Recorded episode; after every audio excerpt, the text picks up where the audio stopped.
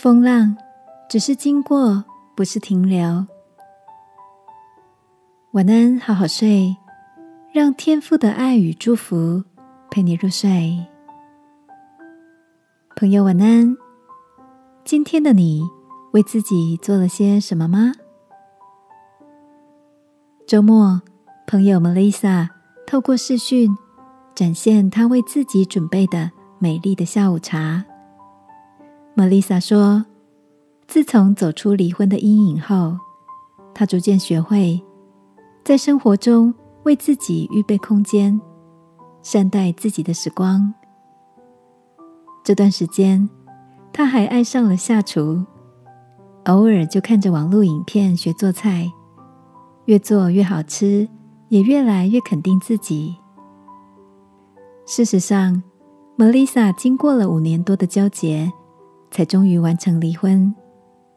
他说：“那段不愉快的时光，除了把对方的一举一动恶化，他也讨厌自己，在惧怕、否定、沮丧、绝望等等，累积了满盆的眼泪，甚至还持续的寻求心理咨商，才走过离婚的风浪，从婚姻的挫败中站起来。”在反思，在学习，在成长。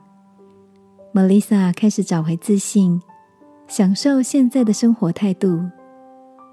她告诉我，她里面一直记得天父的话说：“我们经过水火，你却使我们到丰富之地。”她相信一切的困难都只是一个经过，之后就到达丰富之地。亲爱的，你也在经历一个不容易的环境，感到很折磨、挫败、慌张，没有方向吗？让我陪你一起祷告，愿带领摩丽莎的天赋，用慈爱与恩典带领你经过风浪，接着就来到有阳光、有笑容的地方。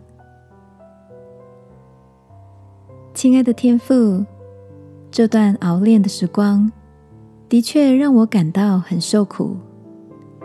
求你用恩典带领我经过，使我进到你预备的丰盛。